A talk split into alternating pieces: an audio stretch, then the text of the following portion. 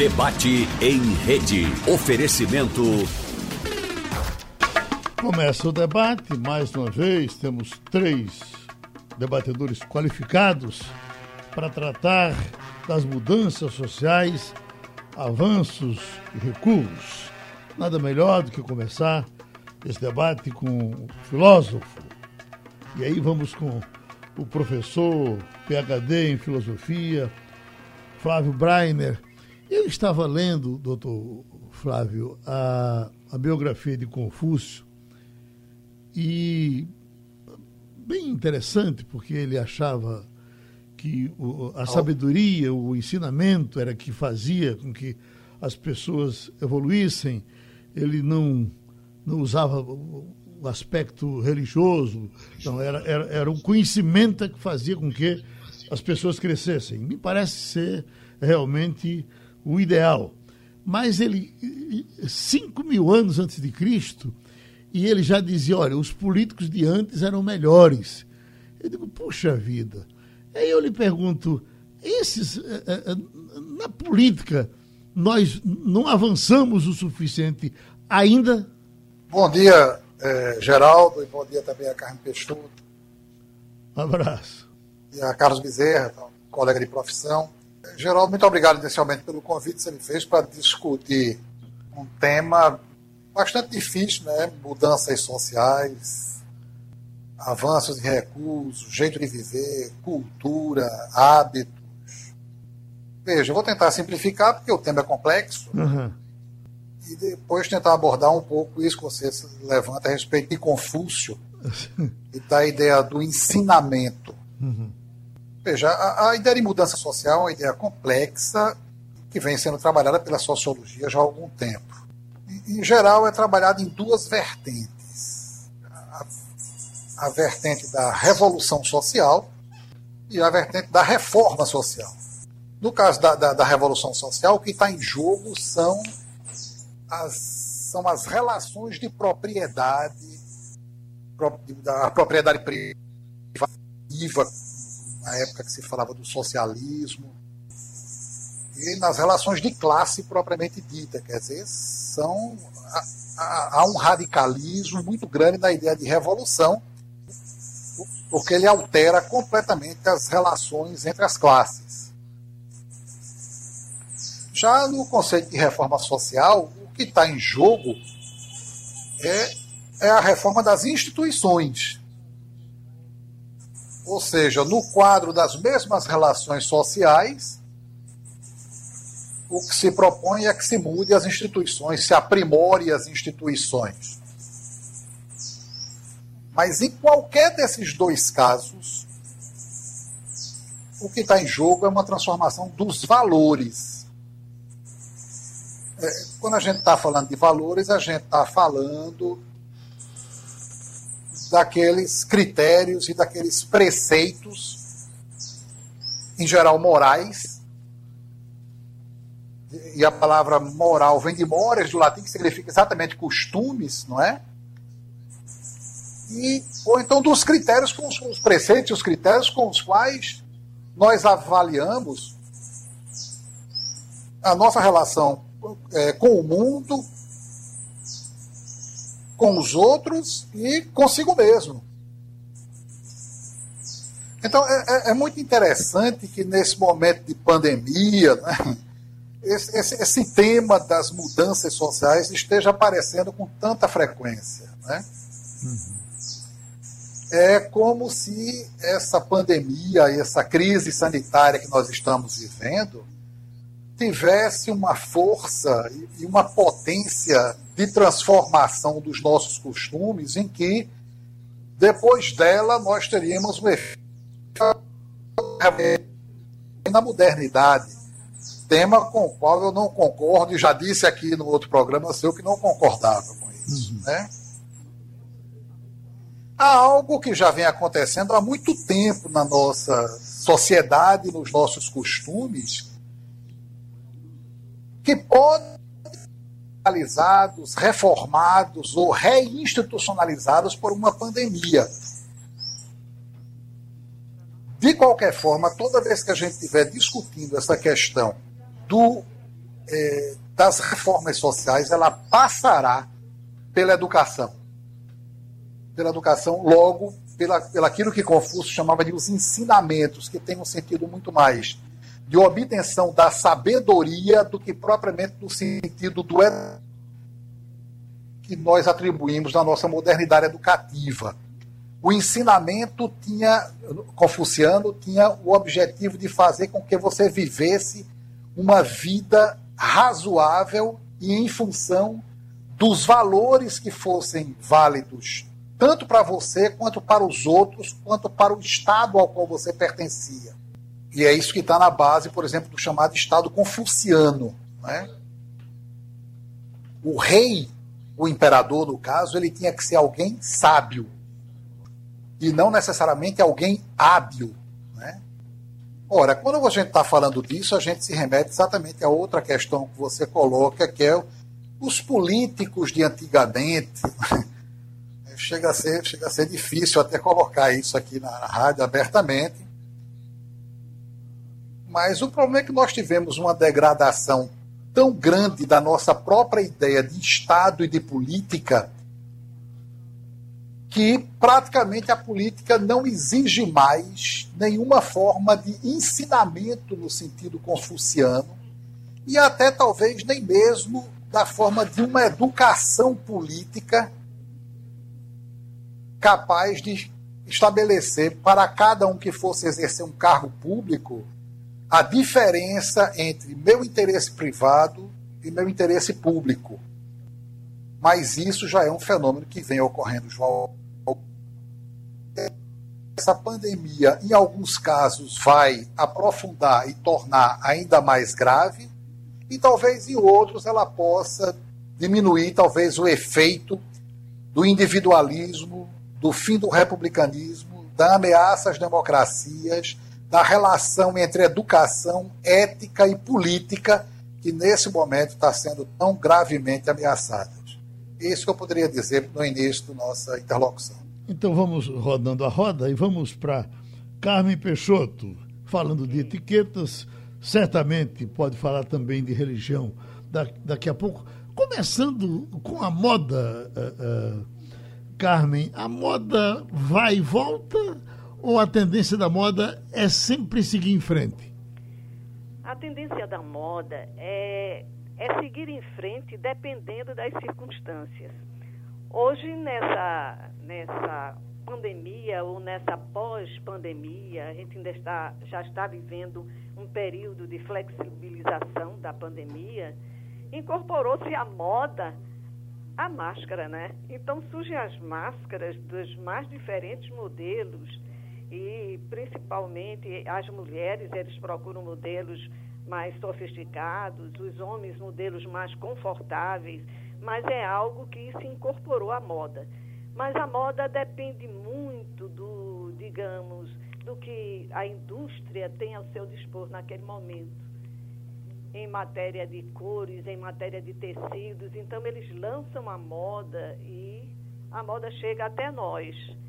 É, existe a moda e existe pessoas que vão conservar, digamos assim, o seu estilo.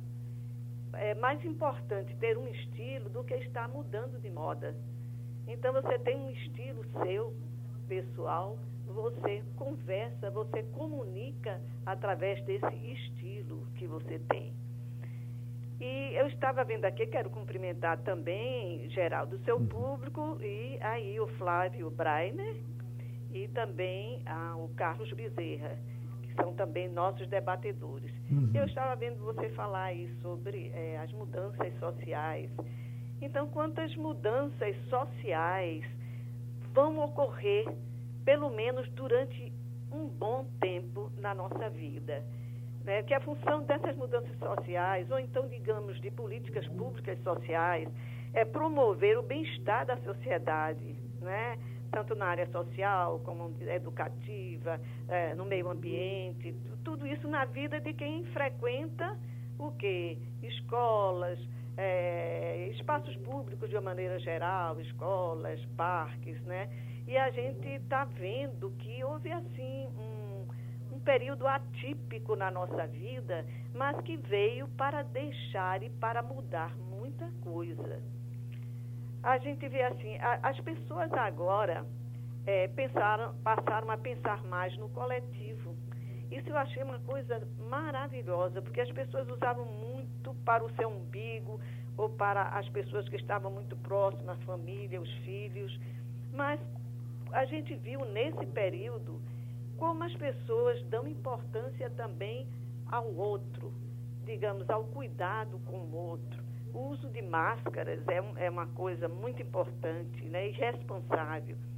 Empresas, as marcas também, passaram a, a se modificar, a adotar também ações solidárias. Né? É, a gente vê assim várias e várias empresas ajudando todas aquelas pessoas, porque é uma disparidade muito grande social, e as empresas passaram a ajudar essas pessoas de uma maneira muito efetiva. Eu não digo nem o poder público, eu digo empresas privadas, as mais diferentes em todo o Brasil. Uhum. E acredito que no mundo inteiro. Ah, também houve muita modificação na área, de, na área artística, de eventos. Os músicos e os artistas, eles imprimiram assim novos formatos aos seus eventos, através de lives, encontraram uma nova forma de se apresentar ao público, né? É, muita coisa mudou, valorização é, dos médicos, né? eles viraram verdadeiros heróis, né? E também as marcas, ainda voltando a elas, elas se reinventaram, assim como os profissionais liberais. Há pessoas, Geraldo, que passaram a valorizar muito o home office, esse trabalho em casa, a conviver mais com a família. Eu nem, nem sou assim, eu gosto muito de estar junto das pessoas, de, de ter essa vivência mais social. E, e, hábitos de higiene, isso aí é uma coisa que eu acredito que veio para ficar, esses hábitos de higiene. Esse cuidado sempre de lavar as mãos, de ter na sua mesa de trabalho álcool gel, de ter, é, de ter um, um, distanciamento, pelo menos por um bom tempo, entre as pessoas, né? É muito bom a gente se abraçar, se beijar, principalmente para o latino, brasileiro, que gosta tanto desse afago, ele é um beijoqueiro. Então, esse abraço carinhoso ainda não está sendo, é, pelo menos para as pessoas responsáveis, né? não está sendo utilizado. Então, muita coisa mudou socialmente. Deixa e na moda, na moda as pessoas passaram a pensar mais no que vai usar, uhum. a consumir com critério. Certo. uh, vamos voltar então para o doutor Flávio Breiner. Então, em cima dessa, dessa questão, doutor Flávio, o que a gente uh, observa é que com as guerras muita coisa evoluiu, evoluiu de forma, evoluiu de forma definitiva. Uma pandemia como essa muitos dizem que daqui a pouco a gente se acostuma com tudo e tudo volta mais ou menos ao que era antes. Vai, vai ter um avançozinho e depois um recuo e a situação fica como era. O senhor acha que vai ser assim? Olha, é, é, eu, na verdade eu gostaria muito de ouvir é, é o professor Carlos, um tema tão bom como esse. Acho que já já Mas, veja, espero, espero que ele possa nos recontactar. Já já ele chega, sim. Pois não. Mas veja, eu acho que a gente tem que fazer aqui uma, uma, uma boa diferença entre qual é o sentido de uma guerra e qual é o sentido de uma pandemia. Uhum. Quer dizer, contra o que você está lutando numa guerra e contra o que você está lutando numa pandemia. Certo. Uma guerra é um povo contra outro povo, é uma civilização contra outra civilização, as cruzadas, por exemplo. É o homem contra outros homens, no sentido de, de, de lutarem por determinadas formas de viver, quer dizer, a democracia contra o nazismo, né?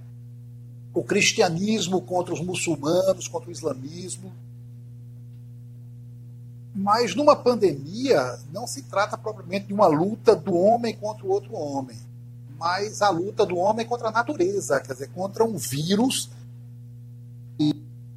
de humana. Né? Vamos supor isso, vamos acreditar nisso. Né? Então, num, num, caso, o da guerra, o que está em jogo é a sobrevivência de certas formas de cultura e de instituições. Quando nós saímos da Segunda Guerra Mundial, e a gente sabe que desde 1870, desde a Guerra Franco-Prussiana, que não houve nenhuma guerra entre democracias. E a vitória da democracia ocidental contra o nazifascismo nos anos 40, em 45, representou, de certa forma, uma afirmação sólida das democracias liberais ocidentais. E eu espero que elas possam permanecer, embora neste momento elas estejam gravemente ameaçadas pelo populismo, pelo fundamentalismo, por certos radicalismos políticos, não é? Mas uma pandemia, será que ela vai alterar tão profundamente a nossa vida uhum. ao ponto de que as nossas instituições, como foi o caso da democracia depois da Segunda Guerra, sejam modificadas? O que ocorre numa pandemia é que nós estamos lutando contra contra um elemento físico natural, um vírus, mas ele está presente no outro. Quer dizer, toda vez que uma pessoa está usando uma máscara, eu posso interpretar simbolicamente essa máscara não somente como a, a, a preocupação que ele tem e eu tenho com uma contaminação recíproca. Mas o problema é que por trás daquela máscara está presente uma ameaça. Então, a ideia de que a proximidade do outro, o tocar no outro, o beijar o outro, ou apertar a mão do outro possam representar uma ameaça à minha própria sobrevivência, isso muda muito a forma das nossas relações morais com o outro. Desculpe. Com o outro. É, acho que é importante que a gente avalie, porque não, não se trata somente do uso da máscara ou do cuidado que nós estamos tendo, digamos, com um certo coletivo. É, quais são as consequências que surgirão de uma sociedade pós-pandêmica que vê no outro a possibilidade de uma ameaça, mas também a possibilidade de refazer as nossas instituições sociais. Deixa eu, deixa eu voltar para Carmen Peixoto, que eh, hoje é também uma jornalista eh, de religião, tem um, um caderno quase inteiro do Jornal do Comércio, em todos os finais de semana, tratando disso. E as religiões, Carmen, têm sido sempre acusadas de, de não deixar que os avanços aconteçam. Isso é bom ou é ruim? Olha, na realidade, as religiões, principalmente as cristãs, elas seguem muito a Bíblia, não é? Tudo que está escrito, tudo que aconteceu e que está acontecendo e o que virá no livro de Apocalipse, que eu até estudei bastante, acabei anteontem esse livro, é, é uma previsão, tudo que houve que está havendo. Essas pandemias parecem até a, a tudo que houve no Egito, assim, passado, né? Que, que foi com aquelas pragas da, dos gafanhotos, aquelas dez pragas que soltaram. Então, tudo isso está acontecendo e vem acontecendo. O que acontece é que, por exemplo, pessoas religiosas, elas são contra várias coisas, inclusive contra o aborto, que se fala tanto. Né? Elas são contra é, você é, tirar a vida mesmo de um feto que está no início, porque isso é algo bíblico. Então, ela não, digamos assim, ela não atrasa, ela apenas é fiel. E as igrejas, de uma maneira geral, é, de todas as religiões e denominações, judeus, os cristãos, né, e todas as outras denominações, eles nessa pandemia, eles têm dado uma ajuda solidária incrível a todas, a todas as comunidades que precisam. Então, pessoas que, com o próprio arcebispo Dom Fernando Saburido, Frei Aloysio Fragoso, né, Marcelo Barros, um monge beneditino, ele tem, eles não, digamos assim, eles são fortes, eles não se incomodam de dizer aquilo em que eles acreditam, mesmo que haja um, um debate em torno disso, mas eles são fiéis à própria palavra. Então, é, essa fidelidade e fidelidade a Deus é algo muito bom. Agora mesmo, é, e também as igrejas evangélicas da mesma forma. E agora mesmo o arcebispo Dom Fernando Saburido é, ele dá, ele se preocupa socialmente. Estava com jovens estudantes da, da escola Santa Gertrudes que estão procurando ver que o, o Cruzeiro da Sé não se acabe, está no estado lastimável. Então ele pega essa bandeira e vai em frente. Ai, mas ele está pedindo muita doação, ele está fazendo. Não, ele está ajudando promovendo é, é, o bem social, promovendo, é, cuidando da história. Então, nessa pandemia, todas as igrejas de várias denominações, não somente as cristãs, eles têm cuidado e se incomodado com todos aqueles, principalmente com os pobres, com as, é, as desigualdades sociais. O, o tema aborto, uh, Carmen, é tratado na Bíblia ou é, um, um, um, apêndice da, da, da, religião? Não, não é tratado. Assim, qualquer forma, qualquer forma de vida que ninguém tem o direito de criar. Até porque um feto, quando ele está, digamos, com três, quatro, cinco meses, ele, é, ele é uma vida e ele não tem direito de opinar sobre a vida dele. Então, e aquilo ali é tirado sem o direito dessa criança ou desse ser que viria, seja ele de que forma foi gestado. Deixa eu ver se agora a gente consegue falar com o historiador Carlos Bezerra Cavalcante. Coronel? Que barbaridade. Vamos para o comercial. A gente volta já, se Deus ajudar. Rádio Jornal. Pernambuco ao vivo professor Carlos Bezerra Cavalcante. Professor. Pronto, já. Agora chegou, viu? Foi, né? Pronto. Geraldo, eu ouvi suas perguntas Sim. e estava aqui, como, como diz o ditado popular, na ponta dos cachos. Tô, o tema, o programa está muito interessante, certo? Porque está havendo justamente um jogo de, de coincidências. Quando ele falou, quando você falou em guerra e, e pandemia, eu, eu me reportei logo para a Primeira Guerra Mundial e para a gripe espanhola. Certo? E foi justamente o que aconteceu. A Primeira Guerra Mundial acabou em, em 1918 e, a, e a, a, gripe espanhola, a influenza, né, começou justamente em 19 né, e matou mais gente do que a própria guerra. Uhum. Então, veja outra coincidência, veja outra coincidência, que é justamente a questão de ter aberto com Confúcio. Essa, e a China, né? Então a gente vê que Confúcio que 26 séculos depois, né, ele foi é, é, tido como reacionário na Revolução Cultural Chinesa. Né? Então, eu costumo dizer aos meus alunos que a vida, assim, a história como a vida, é uma sucessão de sucessos e insucessos que se sucedem sucessivamente sem cessar. Então, o que a gente vê, a questão do Covid, a questão antes que estavam falando sobre o futebol, né? é, a questão do, do, da televisão, de Pirateima, né? Então, hoje em dia, você, a Sertã, você se lembra, a Sertã, era, era a melhor coisa do mundo, era na segunda-feira ir para lá para comentar o lance do futebol, se foi, se não foi. Hoje em dia isso não pode acontecer mais, não é? Aliás, ninguém pode, nesses momentos, nem ir para a cidade, né? não deve, pelo menos, né?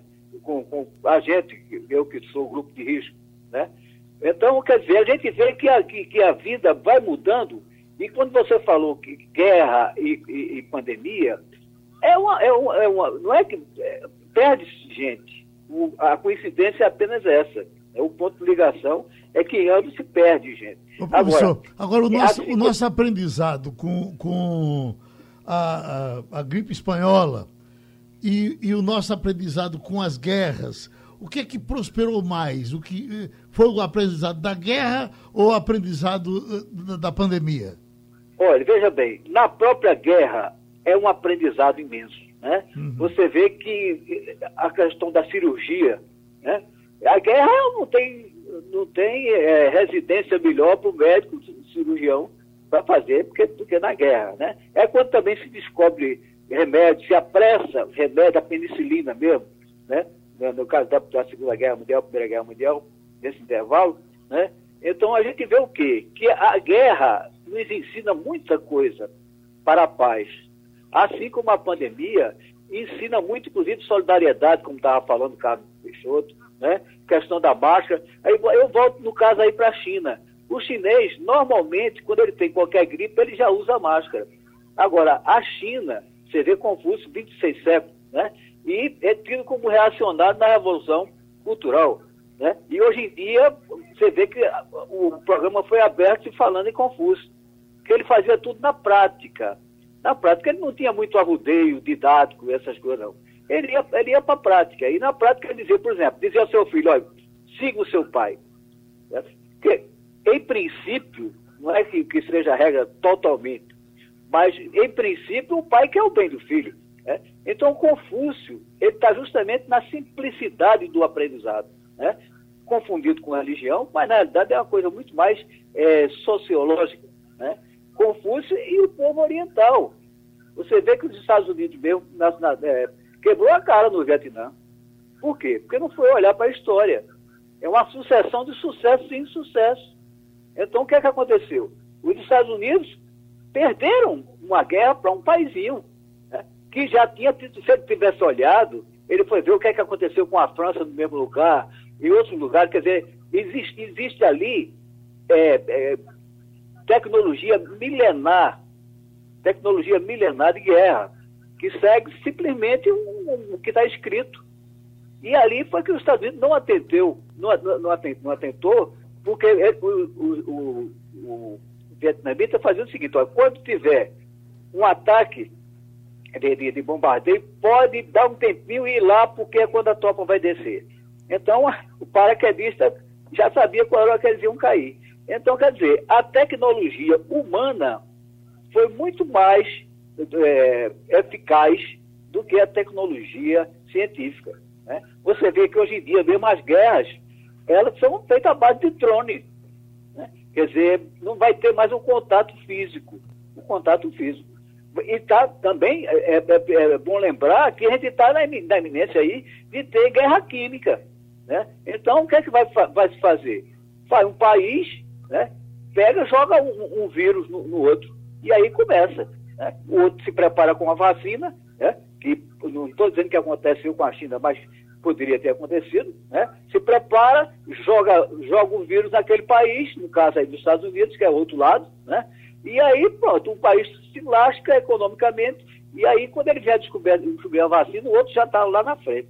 Deixa... Então, quer dizer, Uhum. Essas mudanças têm que ser aprendidas pela humanidade. Porque uma coisa é a sociedade, outra coisa é a humanidade, embora se confundam.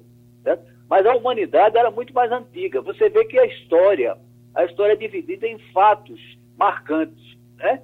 Começa com a descoberta da escrita, né? aí vai a queda do Império Romano do Oriente, do Ocidente, e aí vai a Revolução Francesa, depois, aí teve a Revolução Industrial. A gente hoje em dia já dá para dividir mais cinco histórias, só com o computador, né? E com outras coisas mais. Então, a gente, o que a gente tem hoje em dia com essa tecnologia, você vê o Zap mesmo, né? Agora mesmo eu fui prejudicado por ela, né? Eu estava aqui doido para conversar, né? inclusive com o Fábio, né? É, gostei muito do que ele falou, né? E com o Carlos também, naquele seu ponto de vista da, da sociedade, das mudanças sociais, né? Porque a Covid, consequentemente, o que, o que mais marcou nela, e marca em mim, que eu estou praticamente cinco meses sem sair de casa, né, é essa falta do contato físico. Coisa que, o, como, como o Carlos falou, o latino é bem marcante, ele tem que apertar a mão, tem que beijar, né, tem, que, tem que se abraçar. Né? Então isso vai mudar. Porque, inclusive, fica incerto que, que, que, que esse vírus não vai ficar livre dele. Então, deixa, deixa eu usar. Gente Deixa eu usar esse seu tema aí e, e dar um giro com todos, é, é, é, que é o que mais nos preocupa, talvez, no momento. Carmen, você acha que é, esse afastamento social é, vai nos levar a, a, a ficar com ele de forma definitiva ou no primeiro momento que a gente tiver, a gente. Bom, nós sentimos agora nas praias, praticamente as pessoas voltaram ao, ao, ao normal, ao normal antigo, não é? Ou novo normal. Esse afastamento social vai durar ou no primeiro momento que tiver, a gente já se agarra? Olha, o professor Carlos Bezerra disse uma coisa muito importante, né? Que é, Confúcio sempre dizia é, é, que recomendasse ao pai, falasse com o pai. Aqui no, no país nós temos um líder maior, que seria o presidente da República. E as pessoas vão muito por ele. E como ele está assim, é, é sempre no início uma gripezinha, depois sai, como saiu agora no domingo, no 7 de setembro, sem máscaras. Então é como se dissesse a muitos para muitos que isso não é problema o uso de máscara. E as pessoas começam a relaxar. Então, novamente, vem, é, vem no, né, procura de hospitais, né? E nós tivemos quase que um colapso Aliás, em alguns, alguns estados, colapso mesmo na rede SUS. Então, tudo foi feito assim, eh, de maneira emergencial, né, que já podia ter tido, porque os nossos hospitais, não foi agora na pandemia, eles sempre viviam em colapso, sem ter condições de atender ninguém.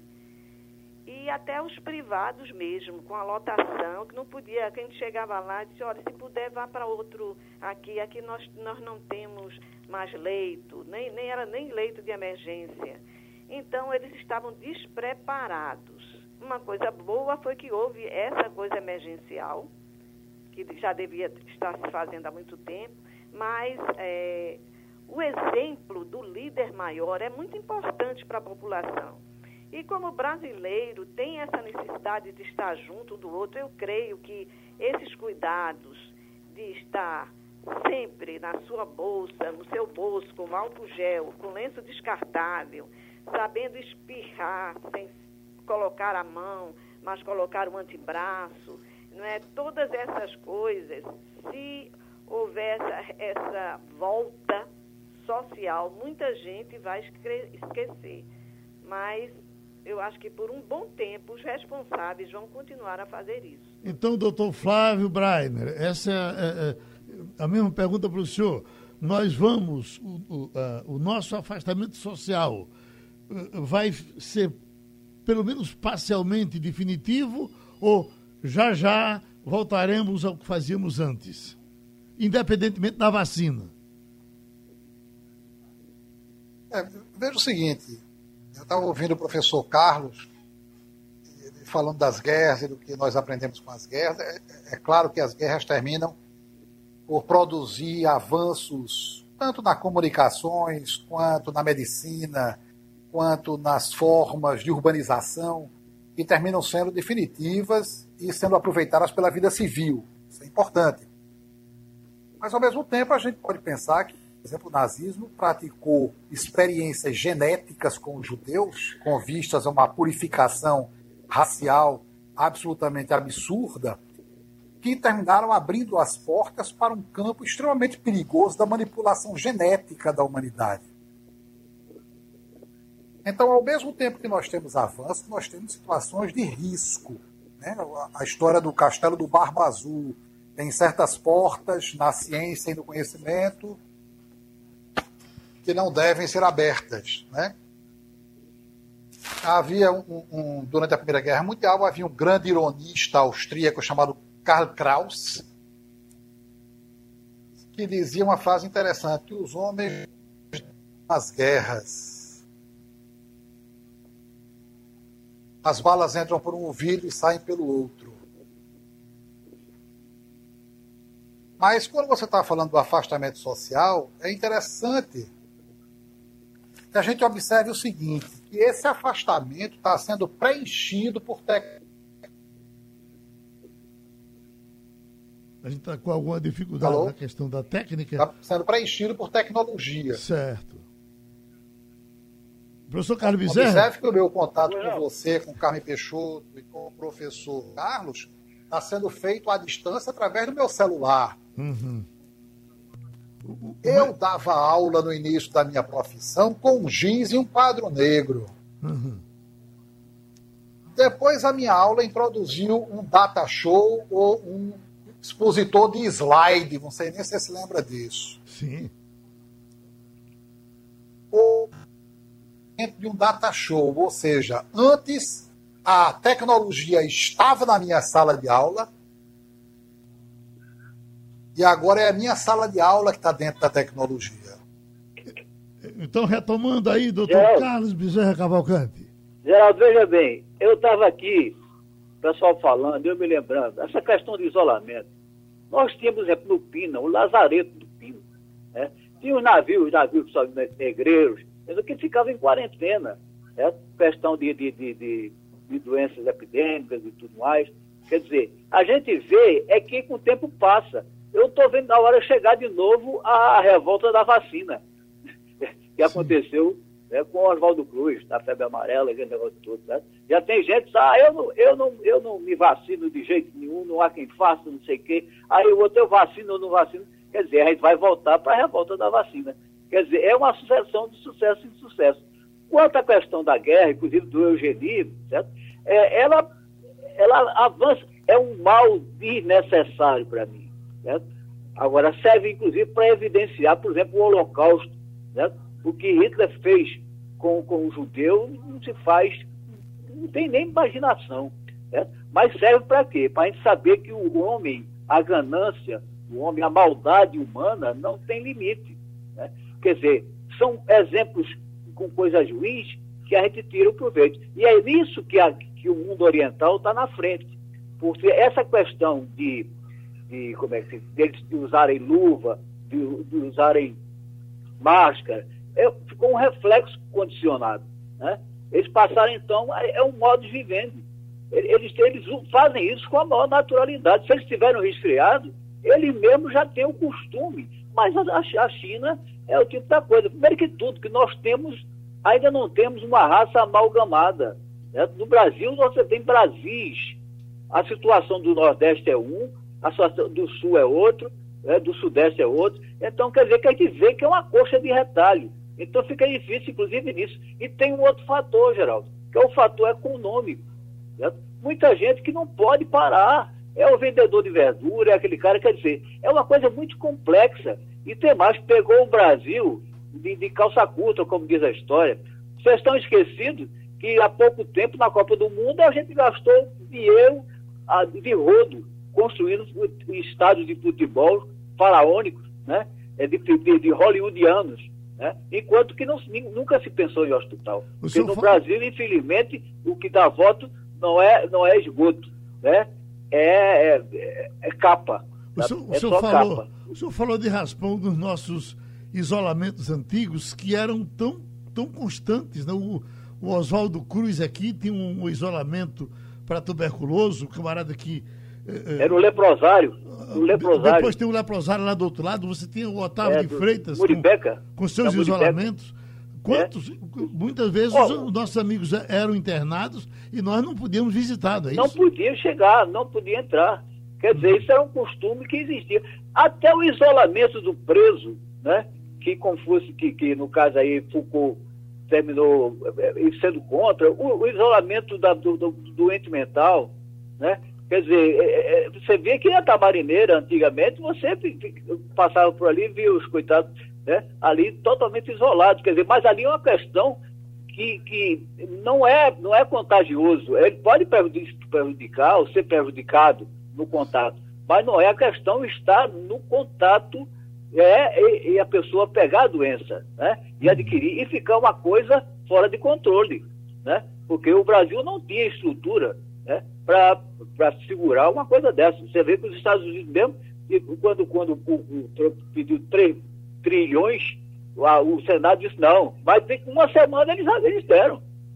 Porque os Estados Unidos também é uma espécie de curso de retalho. Né? Só que lá eles têm uma coisa que ainda não foi muito estudada pelo, pelo, pelos, pelos especialistas, é que eu, eu tenho a impressão que o vírus ele é mais atuante no frio, né? Então, o, o, o, nesse ponto, o trópico né, ficou, foi beneficiado, porque ele, ele, atenua. Não é que ele não exista, Mas ele, pelo jeito, pelo, pelo jeito, não, não sou especialista no assunto, mas o fato é que isso, isso existe. Agora, a, a, quarentena é uma coisa antiga. Inclusive, os navios ficavam em quarentena no, no, no porto, como ficou aquele ate aqui. Né? E a gente tinha justamente esses, esses lazaretos. Lazaretos tinha um em, em Siriaém e tinha um no Pina, né? que, é, que ficava ali perto do, do, do Pina mesmo, né? Na, na, no início da, da, da avenida dos do, do navegantes, né? O, da rua dos navegantes. O, Carmen, Mas é, é, é, um fator realmente importantíssimo. Carmen, eu, você, eu estava ouvindo, já disse aqui que eu estava ouvindo hoje, ontem o doutor Java Barbosa dizendo que, falando pela Organização Pan-Americana de Saúde, que não acredita de jeito nenhum que nós tenhamos uma vacina antes de 2022. Imagine, nós estamos loucos para que essa vacina chegue logo para o próximo mês, que é para a gente tentar é, é, retomar a nossa vida mais ou menos normal. Se ficar para 2022, a gente pode então deixar de ter o isolamento social e passar a ser uma espécie de isolamento cultural, eu aprender a viver sozinho? Será que vai ser possível isso? Eu acredito que não, porque já nesse período muitas pessoas, principalmente de risco, eles estão, algumas pessoas que eu conheço, com um pouco de depressão. Uhum. E com outras doenças que estão surgindo, de artroses na coluna, eh, de dores de cabeça permanente, porque vivem eh, com o celular na mão, com o WhatsApp na mão, ou, ou, ou, no computador entende? Eu acredito, eu tenho fé que esta, esta vacina vai chegar até o ano que vem. E a, quero que seja logo no início do ano que vem. Porque, de uma maneira geral, o homem é um, é um animal social, ele precisa de estar junto do outro. E talvez ele se force a estar junto com toda a prevenção, com com máscara, com álcool gel nas mãos, até com aquele face shields, que muita gente anda, parece um espacial, mas com, com certos cuidados. Uhum. E eu uhum. estava vendo aí o professor Flávio Brainer e Carlos Bezerra falarem sobre o que, a, a, o que vai mudar. E eu acho que a pandemia, como houve com a peste negra, com a espanhola, que ela, ela está acelerando mudanças que viriam há décadas. Uhum. Ela acelerou essas mudanças. E uma dessas mudanças vai ser o cuidado com a saúde sua e cuidado com a saúde dos outros. Sim. Não só dos familiares. Eu vejo as crianças hoje em dia presas dentro de casa com aulas é, virtuais é, um, um, período bom que elas gostaram em casa, sem ter de acordar cedo para ir para a escola, mas que já começam a sentir uma falta muito grande dessa socialização com os coleguinhas, com a professora.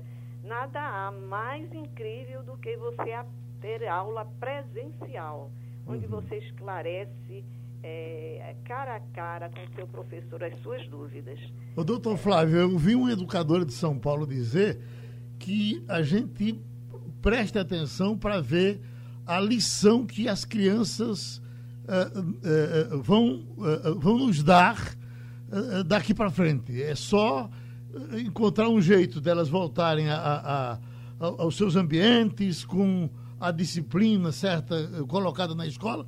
O, aprendizado da criança vai ser muito grande e nós vamos aprender com elas daqui para frente. Chegará isso?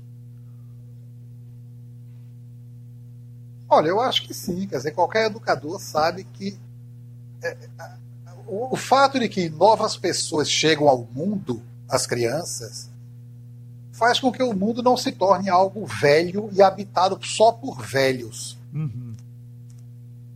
Então, se há a possibilidade de que algo novo possa surgir no mundo, ele vem das crianças. É verdade. Né? Uma, uma passagem no Sermão da Montanha a esse respeito. Agora, o que a gente precisa fazer uma distinção entre é, um isolamento sanitário, que provavelmente passará mais cedo ou mais tarde com a, com a vacina, eventual vacina, e um isolamento social, que esse pode ser acelerado exatamente pelo uso, talvez, demasiado de uma tecnologia que vai nos distanciar fisicamente para nos reaproximar, digamos, virtualmente. Eu, Eu espero que a volta das crianças à escola e à educação nos reaproxime fisicamente. Beleza, eu quero agradecer aos meus amigos os, os que, o sacrifício de hoje. Muito obrigado. Programa repetido uh, às duas e meia da madrugada. Sugestão ou comentário sobre o programa que você acaba de ouvir, envie para o e-mail ouvinte@radiojornal.com.br ou para o endereço Rua do Lima 250, Santo Amaro, Recife, Pernambuco.